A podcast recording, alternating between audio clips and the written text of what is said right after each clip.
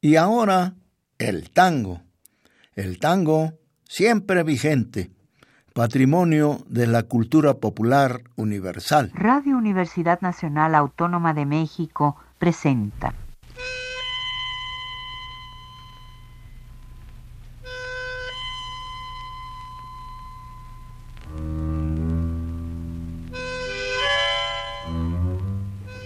Cien años de tango.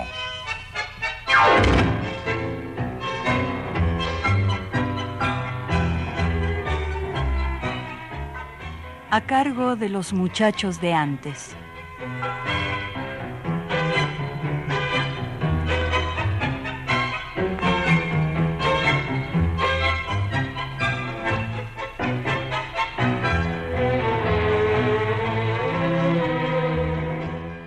Yo soy un gaucho cantor de renombradas virtudes, que tan solo ingratitudes ha recibido en su amor soy el pobre payador. Velay si sabré penar con mis negras amarguras, la pampa con sus llanuras, con sus abismos, la mar. Yo no canto por llamar la atención que no merezco. Yo canto porque padezco penas que quiero olvidar, que tan solo con cantar se va al viento nuestra pena y yo tengo el alma llena de pesares y amarguras. Más que en la pampa hay anchura, más que en el mar hay arena.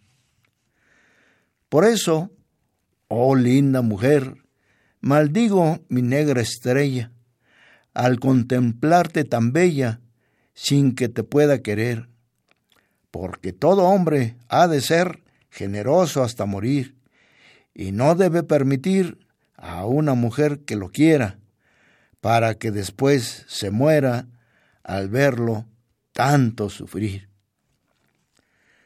Escuchamos tres décimas de Pedro Bonifacio Palacios, mejor conocido como Almafuerte, quien fue considerado como un poeta menor, entre comillas, por los que en su momento escribieron la historia oficial de la literatura argentina, pero también muy reconocido por el pueblo y apreciado por su chusma que recitaba sus versos, erigiéndolo como un paladín del sentimiento popular. Amigos, buenas tardes. Con el gusto de siempre los saluda Jesús Martínez Portilla a través de los micrófonos de la estación de radio de la Universidad Nacional Autónoma de México en la misión de este domingo de 100 años de tango, que con sus 39 años de haber salido al aire, sigue cumpliendo la tarea de satisfacer a ustedes que gustan de la música nacida a orillas del río de la Plata.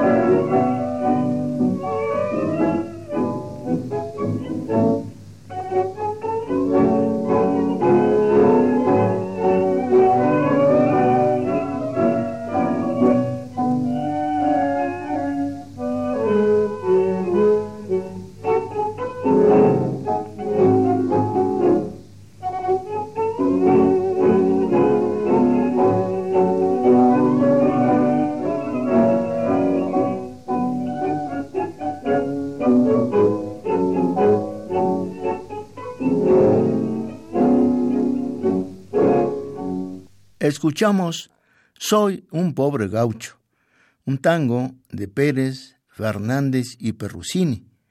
Lo cantó Charlo, acompañado por la orquesta de Francisco Lomuto. En la aceptación generalizada del tango a principios de la segunda década del siglo pasado, también concurrió, jugó su papel, el público, llamémosle pasivo, a través de la presentación de audiciones de tango, que comprobaron su definitiva conversión en un género musical con adeptos, con auditorio. Aparte de las que ya se han mencionado en programas anteriores, se dieron las temporadas estivales del Club Mar del Plata y del Ocean Club en la ciudad balnearia. El estreno del Choclo en un restaurante porteño con el rótulo de danza criolla y por supuesto la difusión de tangos por medio de los organitos ambulantes. Cuando aparecen los tangos romanza, lo no bailable de ese género se hizo evidente. Tanto el esteticismo de la aristocracia consumidora como el culteranismo de las clases medias coincidieron en la aportación de público a las audiciones de tango.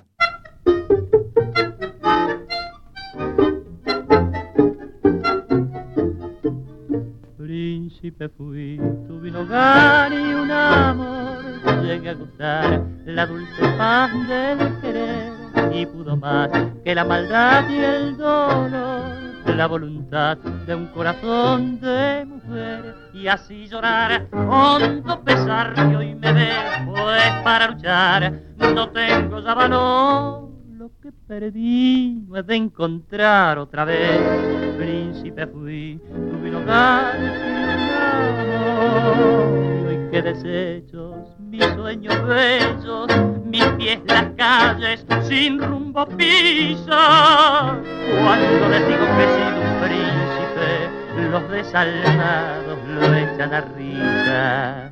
Cuando les digo que fue la muerte quien de mi trono se apoderó, como se ríen de mi desgracia y es mi desgracia su diversión. Loco, me dicen los desalmados, me siento por todos lados, loco, loco. Eso que me insultan al pasar,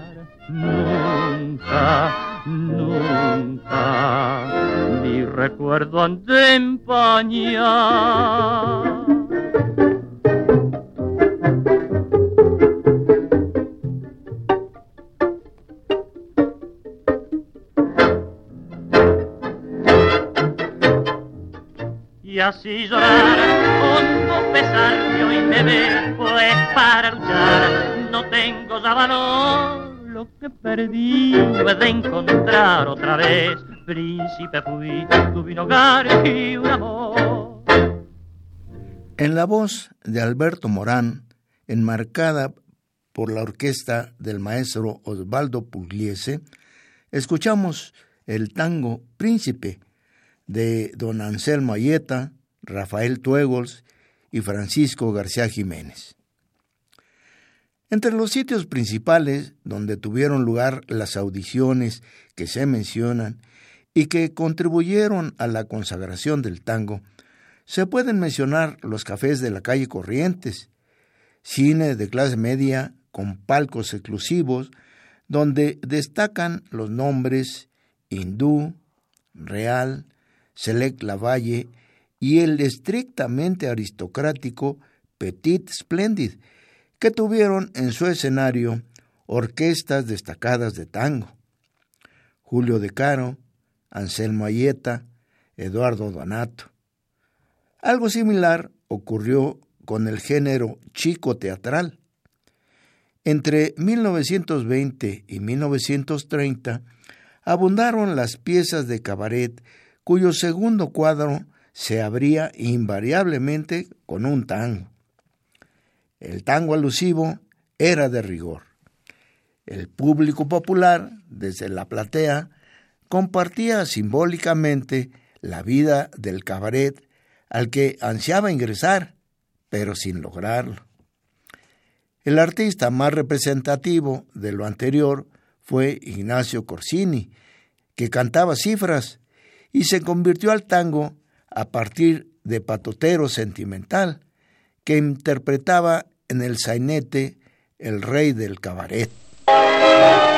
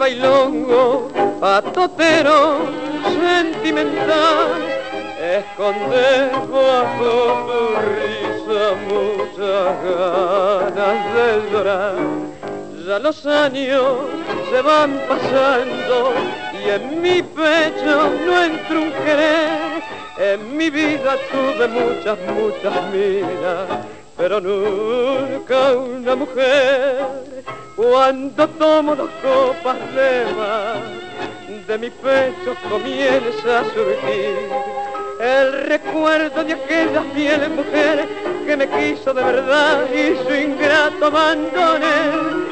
De su amor me burlé sin mirar que pudiera sentirlo después sin pensar que los años al correr iban crueles a amargar a este rey del cabaret.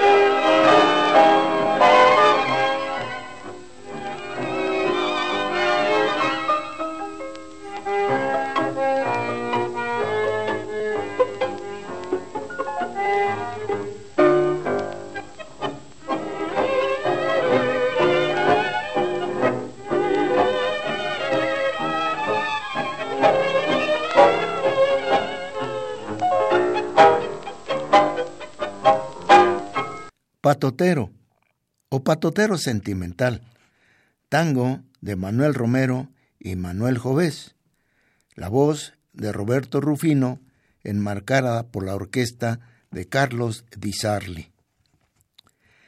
Y así, sin querer, ya mencionamos el surgimiento de los géneros del tango.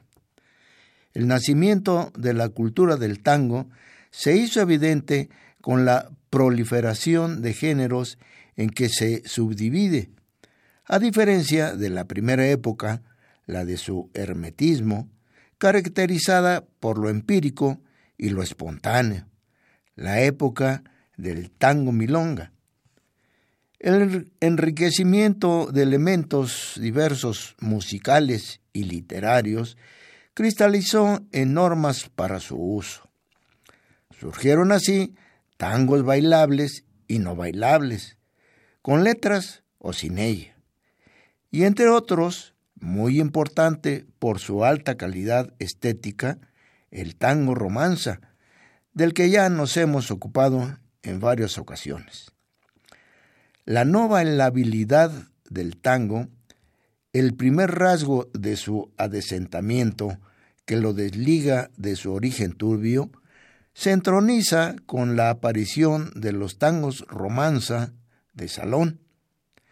El primero de ellos es Sanssouci de Enrique Delfino, publicado en Montevideo en 1917. Los elementos esenciales del nuevo tango se dan en esta pieza emblemática.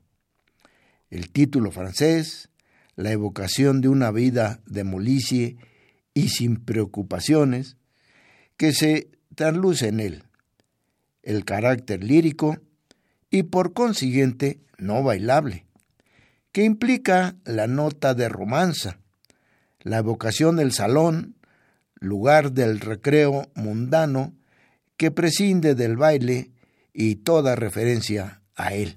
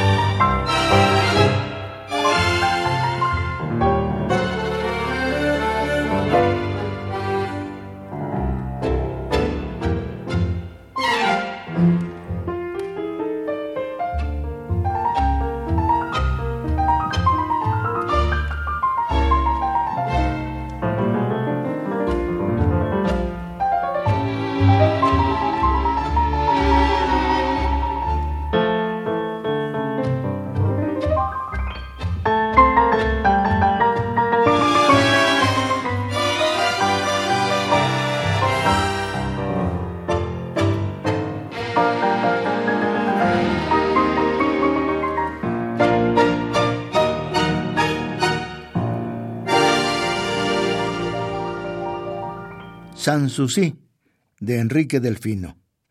Lo interpretó la orquesta de Miguel Caló. El lirismo predomina en Sanssouci, la obra de Delfino, músico de formación académica que estudió en Italia, alumno de Ernesto Drangoch, cuya influencia se percibe en frivolités y recuerdos de Bohemia, otro de sus tangos romanza, y también en sus tangos con letra, donde la importancia del fraseo cantable se superpone a la de la misma letra. Respecto a Enrique Delfino, el estudioso Luis Alfonso Sierra escribió, Difícil resulta una visión integral de conjunto cuando se trata de cultores de nuestra música popular de la tan trascendente significación como Enrique Delfino, uno de los más talentosos compositores argentinos, dejando a un lado lo convencional diferencia de géneros musicales mayores y menores. Porque Enrique Delfino es posiblemente el compositor de más resonantes éxitos alcanzados en la memorable década del 20, cuando el sainete y la revista porteña acaparaban las más atractivas carteleras teatrales de la época. En 1917, Enrique Delfino, con Sanssouci, y Juan Carlos Cobian, con su Salomé, inauguraban, sin proponérselo y casi simultáneamente, esa modalidad musical del tango denominada el tango romanza.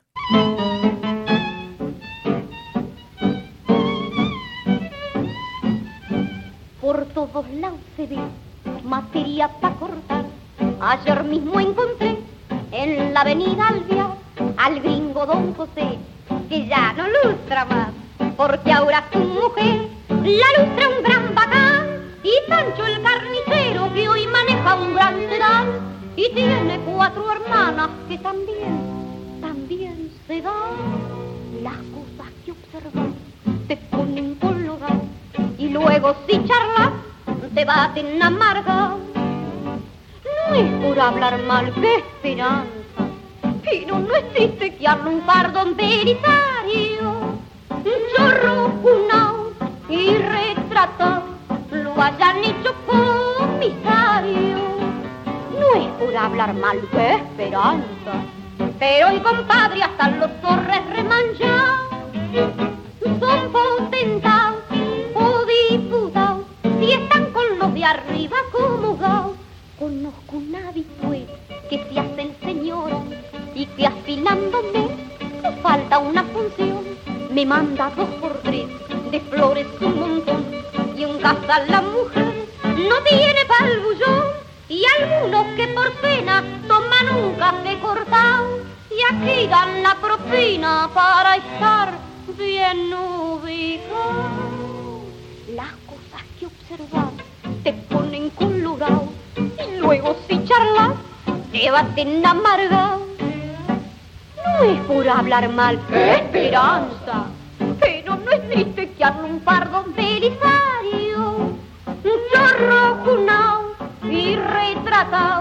lo hayan hecho comisario. No es por hablar mal, esperanza. Pero y compadre hasta los torres remanchados son potentados o diputados y están con los de arriba No es por hablar mal. Tango de Enrique Delfino y Julio Romero. Tita Merelo acompañada con violín y guitarra. Según Blas Matamoro, Delfino encontró en Anselmo Ayeta a su continuador.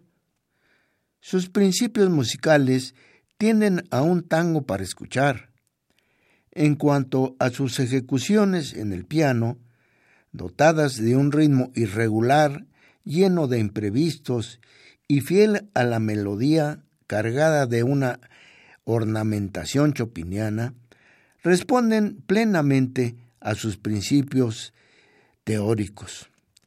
Delfino integró pequeños conjuntos de virtuosos y jamás una orquesta para baile. Enrique Delfino nació el 15 de noviembre de 1895 en pleno centro de Buenos Aires, Paraná y Corrientes, a pocos metros del Teatro Politeama, donde su padre era concesionario del bar y confitería de la prestigiosa sala porteña.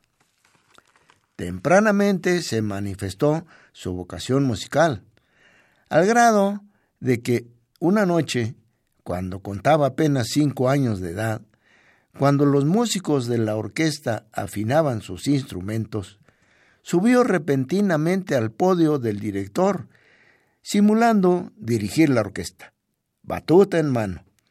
Acción que el público festejó con aplausos y los músicos apoyaron simulando acatar la caricaturesca conducción orquestal.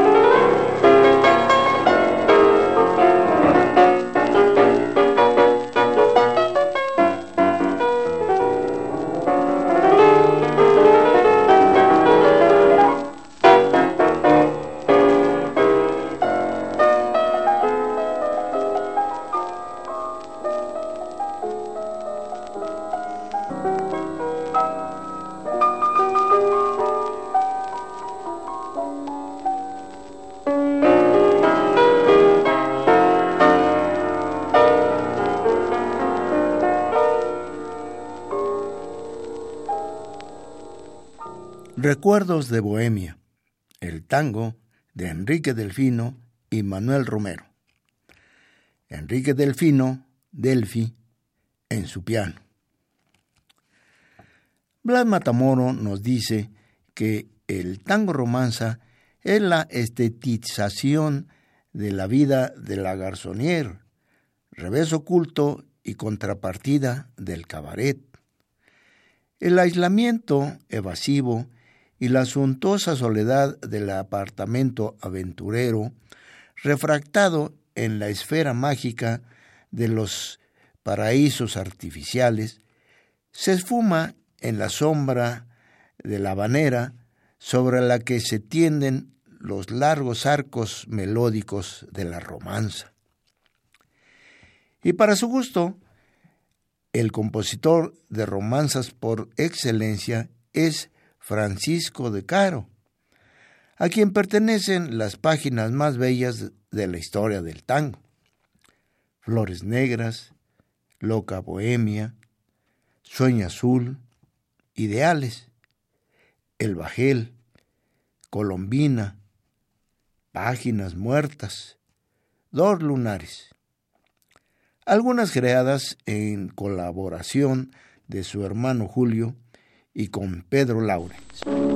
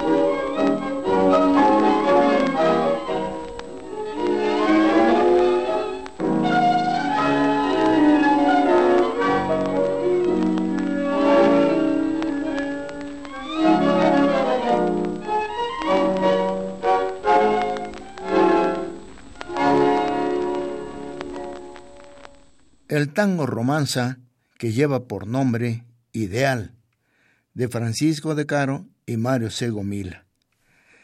Lo cantó Pedro Lauga, acompañado por la orquesta de Julio de Caro.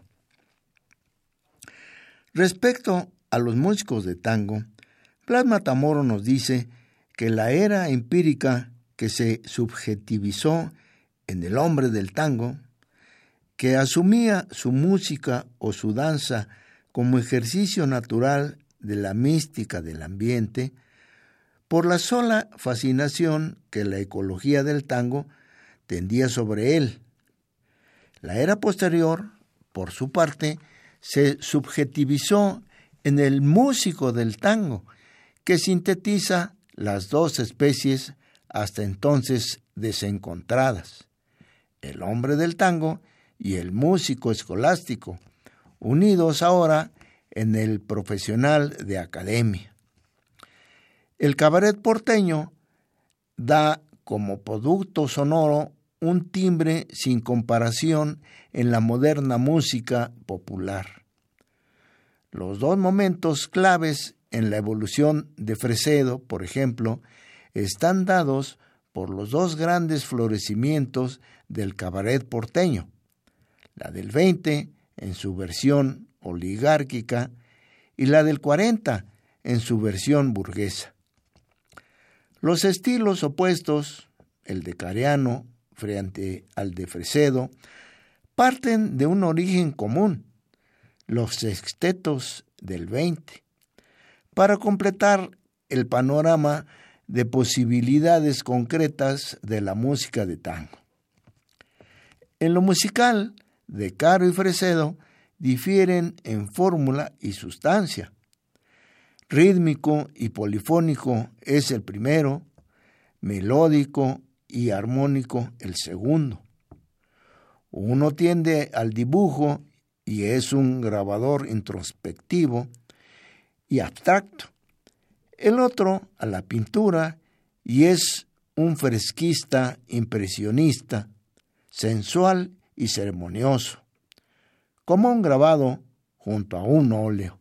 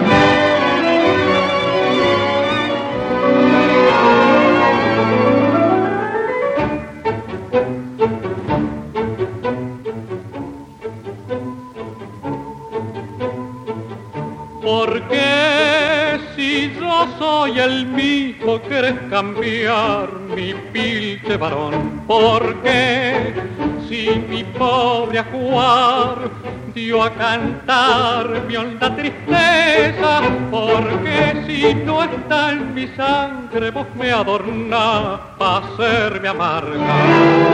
Yo soy mi loca sentimental mi nombre es macho, soy el gotán, vestido de negro con punchi claro, y me quisieron, me respetaron, y fue muy pura mi vida entera, y hay quien venera mi cuna de ayer.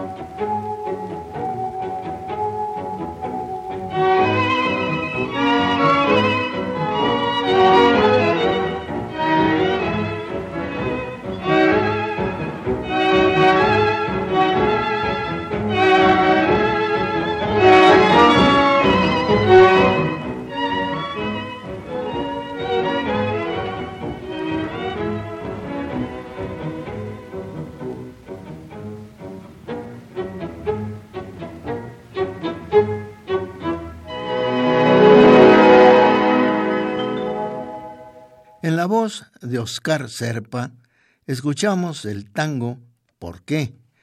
de Osvaldo y Emilio Fresedo. Lo acompañó la orquesta de Osvaldo Fresedo.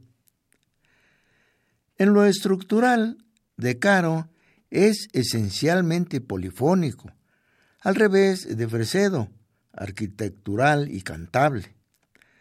Salvo cuando aborda romanzas, es decir, piezas no bailables y poco rítmicas, sus frases tienen un apoyo dialéctico en la sección rítmica que es, por lo mismo, no ya ritmo en sí, sino ritmo para la frase. Se puede definir a su estilo como esencialmente polifónico y ubicarlo en la escuela de la más rica tradición musical de Occidente una de las obras maestras del compositor de Caro, El Monito, que resultó a la vez revolucionaria y arcaica, como un homenaje a la Guardia Vieja y a sus procedimientos elementales, recurre precisamente a estos para dejar paso al verdadero protagonista en la composición, el arte de variar. El auge del decarismo dividió el discurso histórico del tango, de manera que todo debió ser redefinido entre perteneciente a la Guardia Vieja o a la Nueva. Además, por el empuje de la inercia del momento, el decarianismo reinó sobre el tango del Buenos Aires del 20.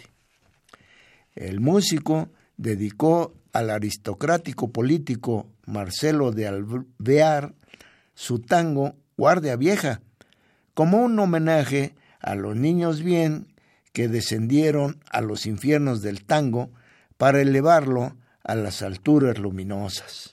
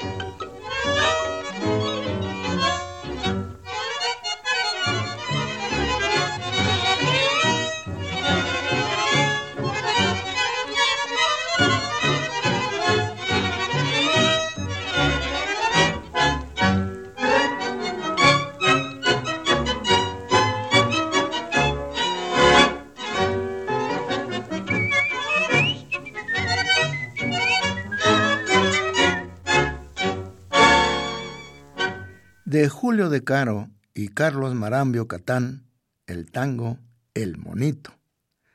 Julio de Caro con su orquesta típica. En 1924, año en que Julio de Caro inicia su participación con su sexteto, Firpo abandona el tango.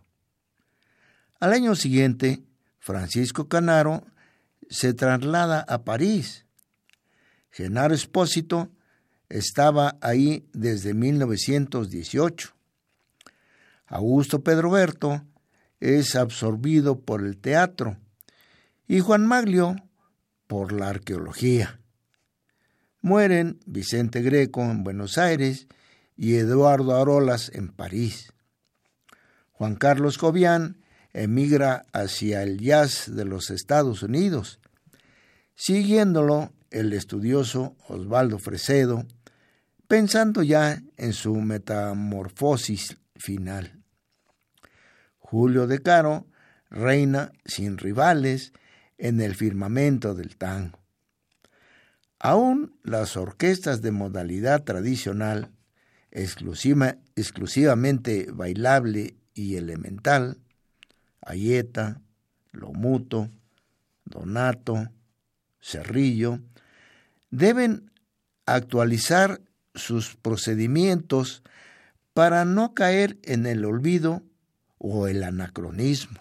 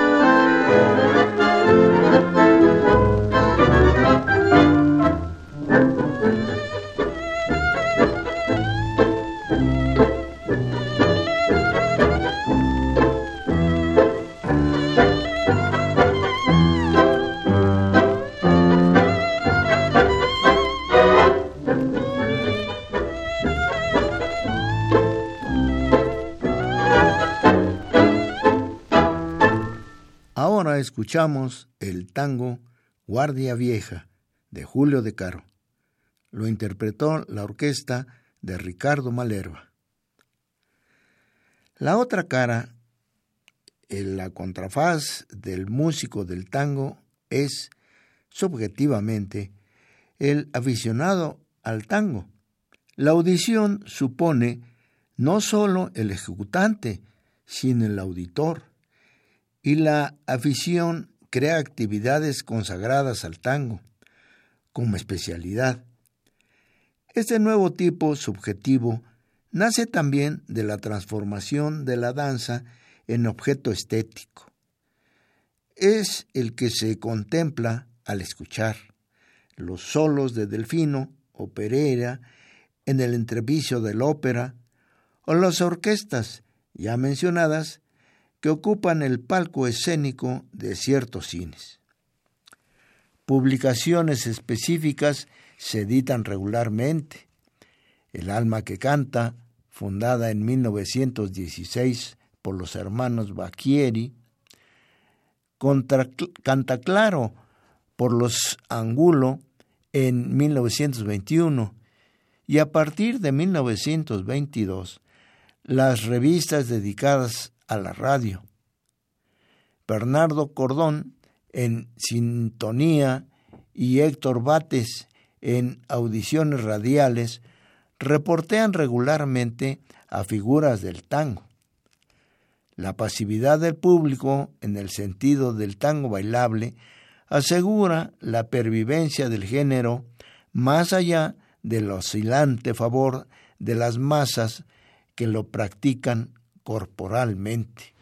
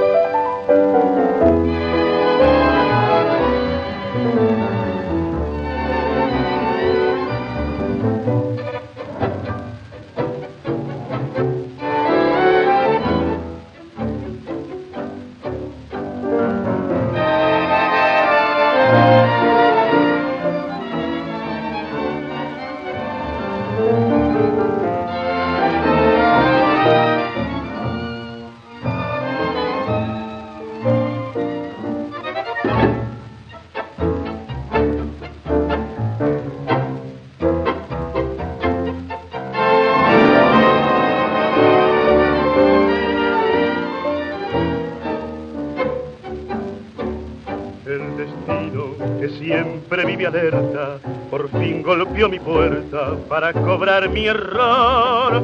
Fui culpable de que sufrirás tanto, culpable de tu llanto, culpable de tu amor.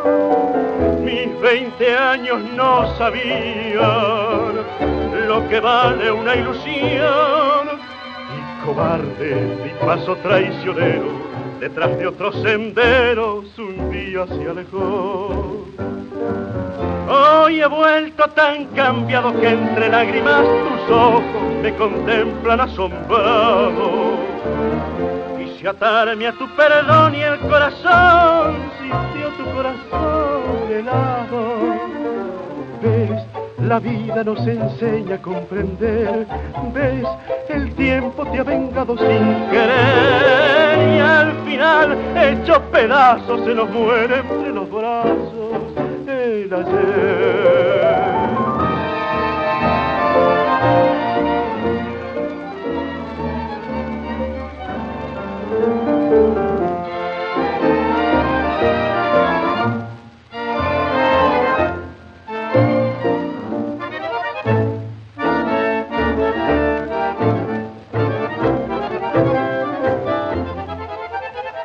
al final hecho pedazos se nos muere los brazos el ayer. Desagravio. Tango de Francisco Lomuto, Homero Mansi y José María Contursi. Lo interpretó Alberto Rivera, acompañado por la orquesta de Francisco Lomuto. Además de los factores internos para la generación del tango mencionados, debidos a su evolución como especie musical, debe notarse que la mayor difusión del nuevo objeto lo mercantiliza, de forma que se impone dividirlo en especies y dotarlo de caracteres fijos para facilitar su promoción y venta como mercancía serial.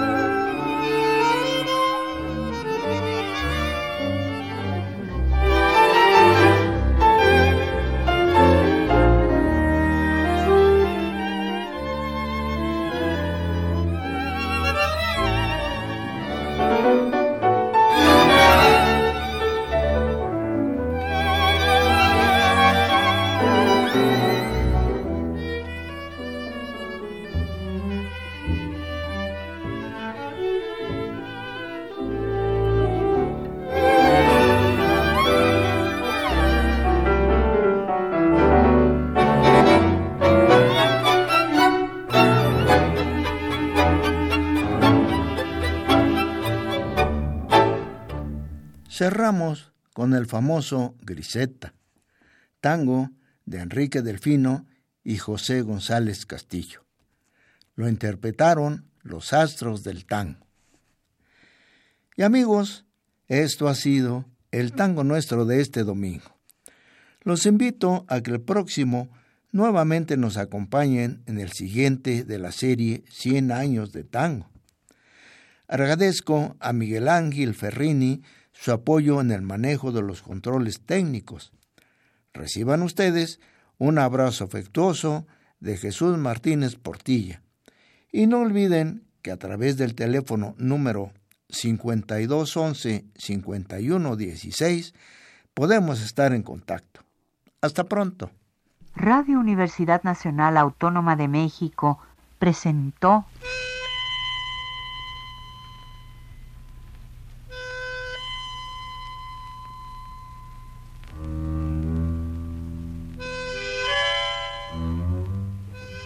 Cien años de tango.